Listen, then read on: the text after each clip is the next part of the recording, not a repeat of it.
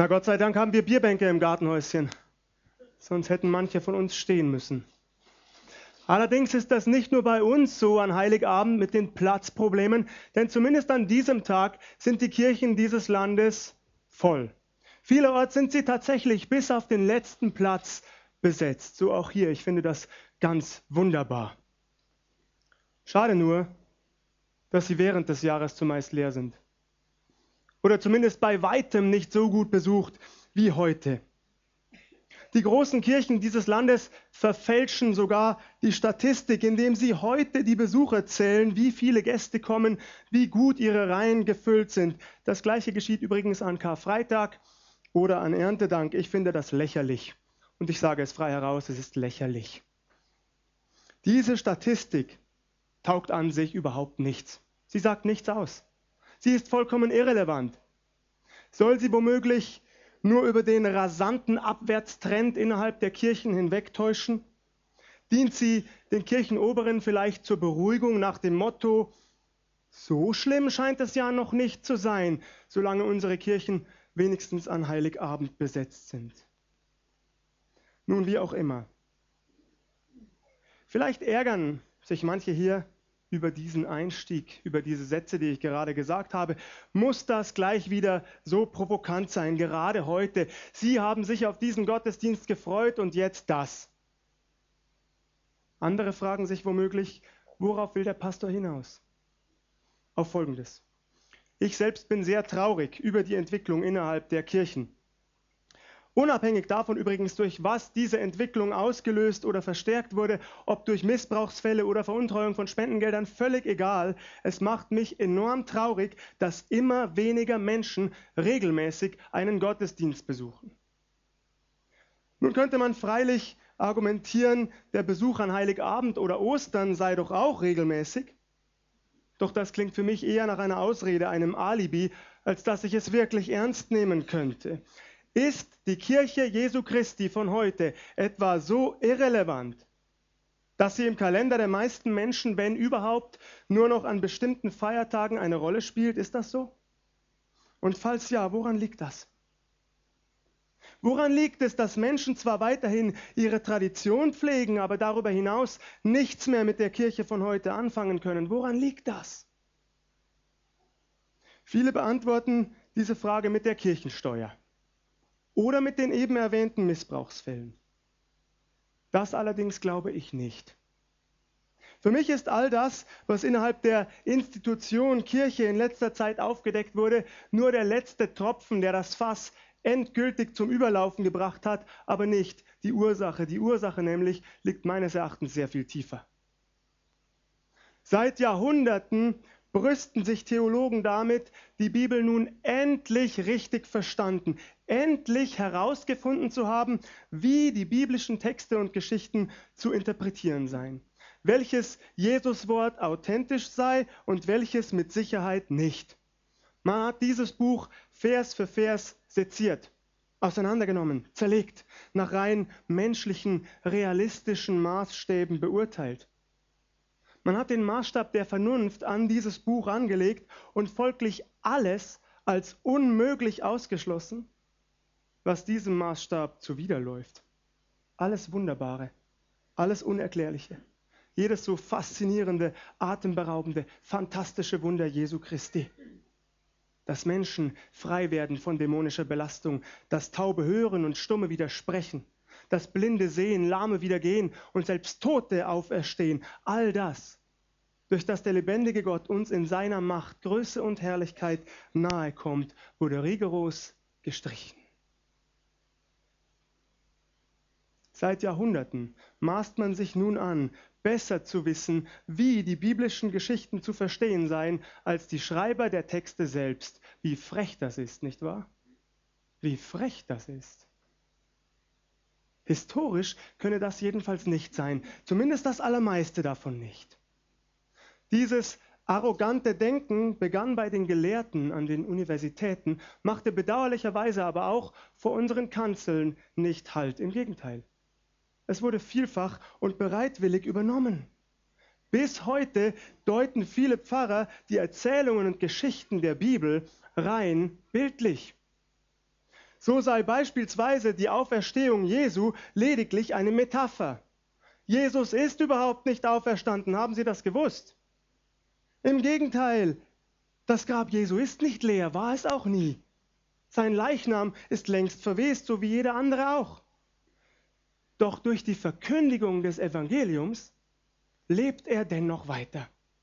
Durch diese Predigt heute Nachmittag lebt Jesus weiter. Immer da und dort, wo sein Name fällt oder von seinen vermeintlichen Taten erzählt wird, lebt Jesus weiter. Wie schön, nicht wahr? Das ist doch immerhin etwas. Etwa so wie ein verstorbener Verwandter, der in unserer Erinnerung weiter existiert. Na, herzlichen Glückwunsch dazu. Lassen Sie mich Ihnen eines ganz klar sagen, heute Nachmittag, ein toter Jesus bringt uns überhaupt nichts, gar nichts. Gar nichts. Wenn all das, was uns in der Bibel über Jesus Christus berichtet wird, nicht stimmt, nicht die Wahrheit ist, wenn diese Geschichten so nie geschehen sind, dann sind wir umsonst hier, vollkommen umsonst. Es hat nämlich keine Relevanz mehr für unser Leben. Schlafen Sie in Zukunft sonntags ganz beruhigt aus. Genießen Sie Ihr Leben, solange Sie es noch können. In seinem ersten Brief an die Korinther schreibt der Apostel Paulus in Anlehnung an den Propheten Jesaja: Wenn die Toten nicht auferstehen, dann lasst uns essen und trinken, denn morgen sind wir tot. Sehr verehrte Gäste, tatsächlich so ist es. Wenn Jesus Christus nicht auferstanden ist, dann müssen Sie ab sofort nie wieder einen Gottesdienst besuchen. Keiner von uns. Nicht einmal an Heiligabend oder Ostern.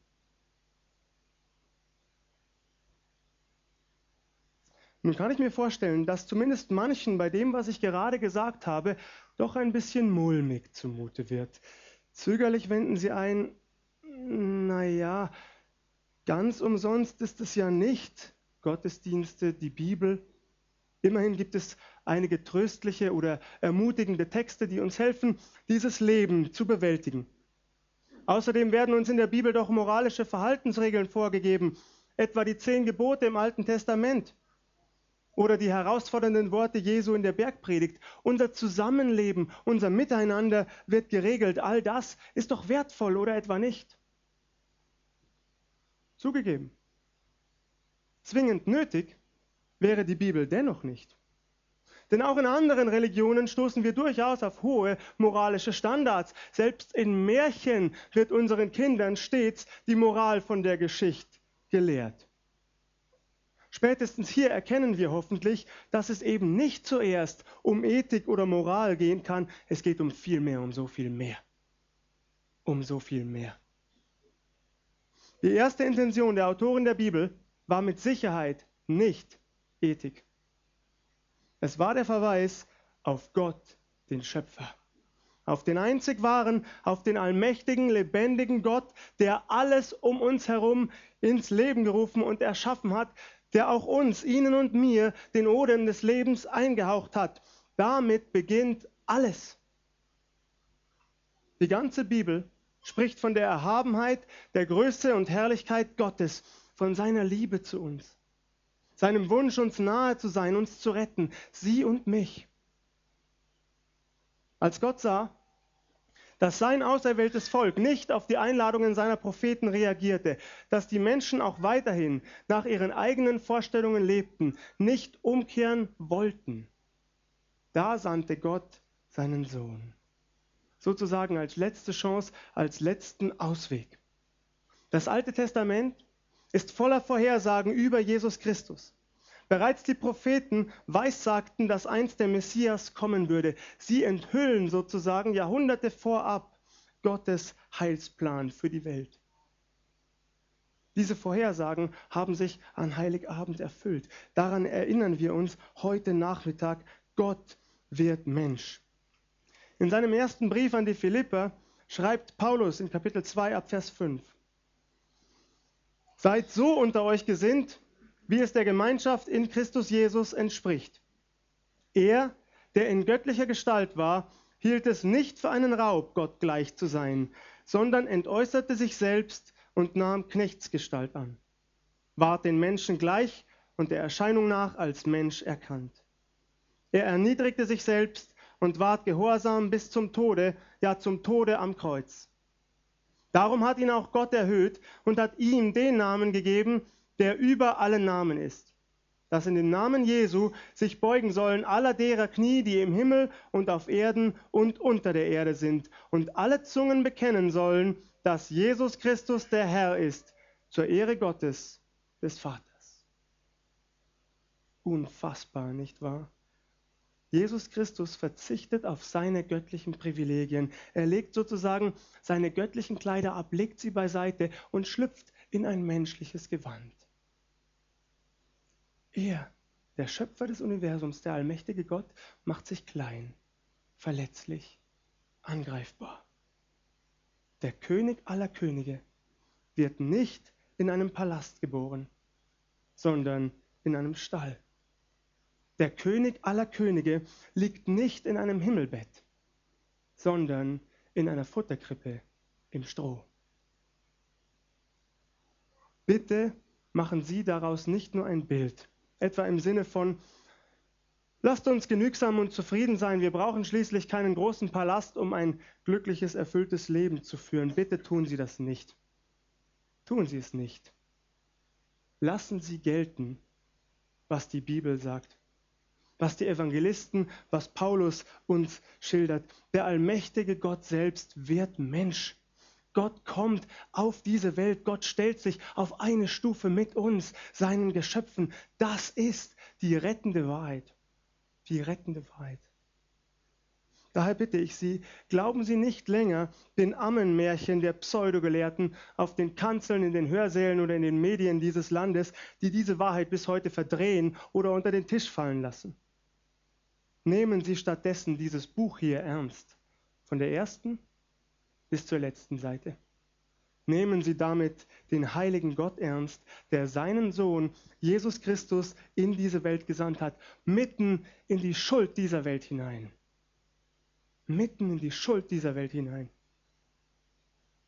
In ihre und meine Verlorenheit hinein.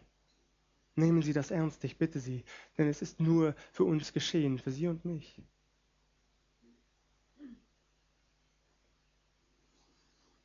Obwohl ich eingangs erwähnt habe, dass ich es traurig finde, dass die Kirchen vielerorts nur noch an hohen Feiertagen voll sind, ist es wunderbar, dass Sie heute Nachmittag hier sind. Ja, ich finde es ganz wunderbar. Ich freue mich sehr, dass Sie alle gekommen sind, denn es geht genau um Sie, um jeden Einzelnen hier. Nicht um irgendeine Statistik, die ist mir völlig gleich. Die bedeutet mir überhaupt nichts. Ich diene dem lebendigen Gott nicht für die Statistik, sondern weil es mein Herzenswunsch ist, dass Menschen Jesus Christus kennenlernen. Es geht um sie, so wie sie hier sitzen und um alles, was sie ausmacht. Bitte bedenken Sie, wenn Jesus Christus nicht nur irgendein Mensch unter vielen war, nicht nur ein Wundertäter oder Religionsstifter, wenn uns in Jesus Christus tatsächlich Gott selbst begegnet, dann hat das allergrößte Relevanz für Ihr Leben, nicht wahr? Denn dann hängt daran nicht nur dieses zeitlich begrenzte irdische Dasein, sondern die Ewigkeit. Und die liegt noch vor uns.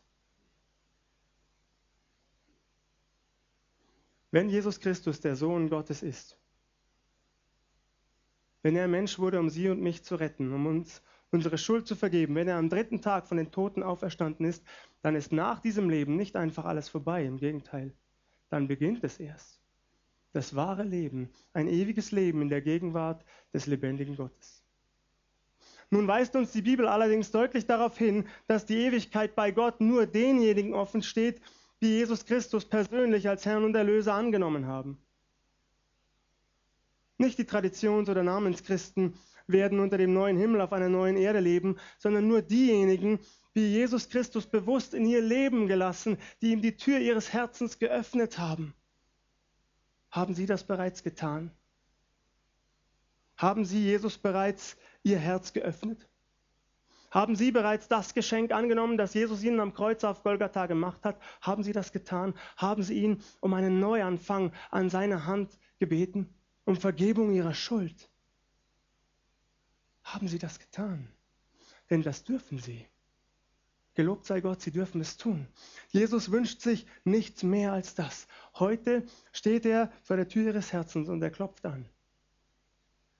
Dieser Gott, von dem die Bibel Seite für Seite erzählt, Er klopft an an ihre Herzenstür, weil er sie liebt. Er liebt sie von ganzem Herzen. Und er möchte nichts mehr, als sie zu retten. Machen Sie ernst mit ihm. Ich bitte Sie. Mit diesem wunderbaren Gott, der sich in Jesus Christus offenbart hat. Wissen Sie, ich habe geistliche Verantwortung. Alles, was ich sage oder auch nicht sage, muss ich rechtfertigen vor meinem Herrn und Gott. Tatsächlich, ich werde einst Rechenschaft abgeben vor dem Thron des lebendigen Gottes. Und weil das so ist, nehme ich meine Verantwortung sehr ernst. Das heißt, Jesus Christus hat mich nicht dazu berufen, nur weil Heiligabend ist, heute Nachmittag ihre Seele zu streicheln,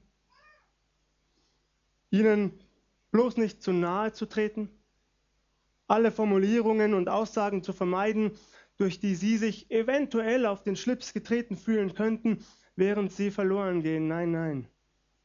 Fakt ist doch, womöglich sehe ich einige von ihnen niemals wieder. Das können wir nicht wissen, nicht wahr?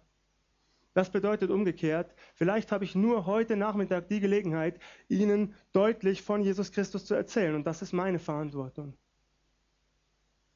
Andernfalls mache ich mich schuldig. Jesus Christus ist der einzige Herr und Erlöser, den es auf dieser Welt gibt. Es gibt keinen anderen und keinen anderen Weg. Sie alle haben diese Gemeinde hier auf eigene Gefahr betreten. Ich weiß nicht, mit was sie gerechnet, was sie sich vorgestellt haben, ob sie durch diese Predigt zum Nachdenken herausgefordert werden oder sich eher darüber ärgern. Ich weiß es nicht. Fest steht, sie müssen das, was sie gerade hören, nicht ernst nehmen, wenn sie das nicht wollen. Aber das ist Gott sei Dank nicht mehr meine Verantwortung. Das liegt ganz allein bei Ihnen. Was Sie aus dem machen, was Sie heute Nachmittag gehört haben, ob sie nun darüber nachdenken und ihre Schlüsse ziehen oder nicht, das ist nicht mehr meine Sache. Das liegt von nun an allein in ihren Händen. Ich habe Ihnen deutlich gemacht, worum es geht, wer Jesus Christus ist, dass dieses Buch hier so viel mehr ist als ein Märchenbuch, dass es nicht zuerst um Ethik oder Moral geht und Ihnen Ihre Traditionen am Ende nichts nutzen. Gott führt keine Strichliste darüber, wie viele Heiligabend-Gottesdienste Sie in Ihrem Leben besucht oder wie viele Predigten Sie gehört haben. Und wenn Sie eine gewisse Anzahl erreicht haben, öffnet sich Ihnen automatisch die Himmelspforte, an der Sie der Apostel Petrus herzlich willkommen heißt. So ist es garantiert nicht. Garantiert nicht. Denn es geht nur um eine Sache zwischen Ihnen und Jesus Christus, und das ist Ihr Herz. Ihr Herz ihre Entscheidung. Jesus Christus liebt sie von ganzem Herzen. Und in seinem Namen lade ich Sie ein, Sie dürfen nach Hause kommen in die Arme Ihres liebenden himmlischen Vaters. Sie dürfen diese Einladung herausschlagen. Eine Einladung muss man nicht annehmen. Das ist ein Merkmal einer Einladung, nicht immer? Nicht wahr, dass, dass sie freiwillig ist und auch abgelehnt werden darf. Das ist immer so. Sie können also auch weiterhin nur ihre Traditionen pflegen, wenn sie das wollen. Dann sehen wir uns vermutlich an Ostern wieder. Oder vielleicht auch erst in einem Jahr.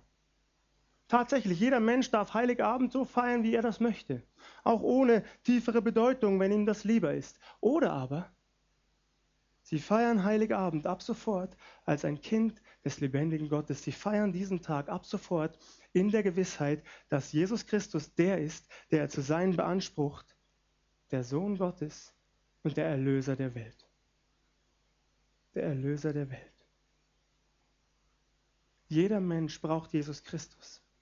Nicht zuerst ein großes Haus, kein schnelleres Auto, nicht zuerst gutes Essen oder teure Geschenke, sondern Jesus Christus, das ist alles, was zählt in Ewigkeit. Ich will Ihnen diesen Abend nicht vermiesen. Freuen Sie sich über die Geschenke, die Sie heute Abend bekommen. Tun Sie das gerne. Das dürfen Sie auch. Aber machen Sie sich bitte eines bewusst. Aus dieser Welt werden Sie nichts mitnehmen, nichts. Am Ende zählt nur das hier. Ihr Herz und Ihre Haltung zu Jesus Christus, dem Erlöser. Und so schließe ich mit den Worten, die wir schon gehört haben, die der Engel den Hirten auf dem Feld verkündigt in Lukas 2 ab Vers 10. Und der Engel sprach zu ihnen, fürchtet euch nicht, Siehe, ich verkündige euch große Freude, die allem Volk widerfahren wird, denn euch ist heute der Heiland geboren, welcher ist Christus der Herr in der Stadt Davids. Ist Jesus bereits Ihr Herr? Amen.